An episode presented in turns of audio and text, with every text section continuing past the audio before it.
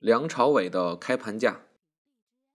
梁朝伟今年情人节下午在上海出现时，依旧是微微耸起的衣领挡住半个脸，左右各一个高头大马的壮汉。一年前，他跟《花样年华》的拍摄班底来上海时，也是这样的场面。刚在虹桥机场出现，就被警惕的上海市民认定是重案犯。押解回乡。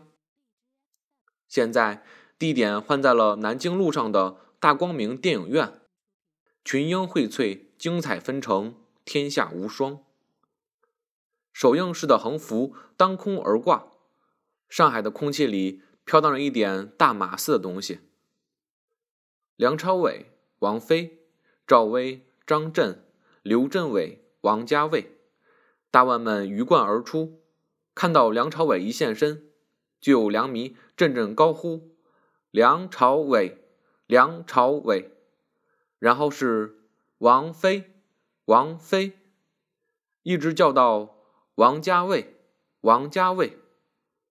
最开心的还是票贩子，不断提醒犹豫的路人：“全是大腕儿啊，马上就开场了。”警察们严阵以待。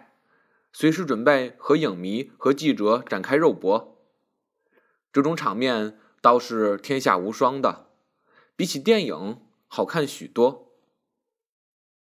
说起《天下无双》这个情人节电影，真是够粗制滥造的。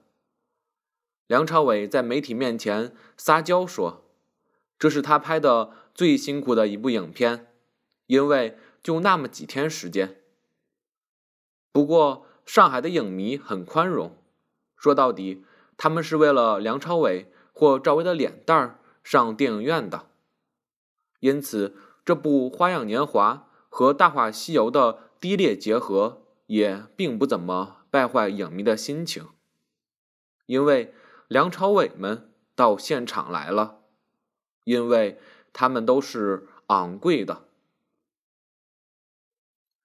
关于梁朝伟的贵。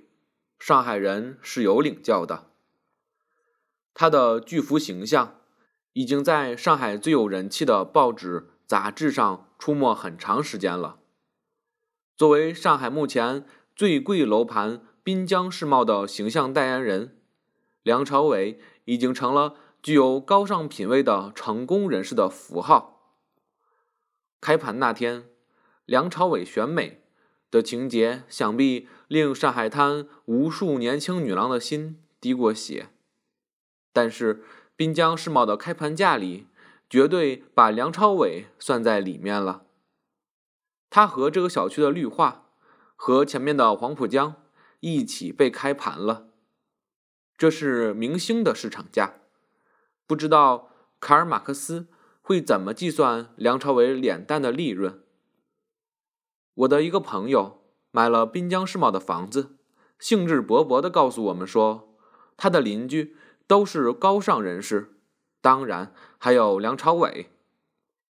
他大概不知道，作为高级白领，他自己也被出售给他的邻居了。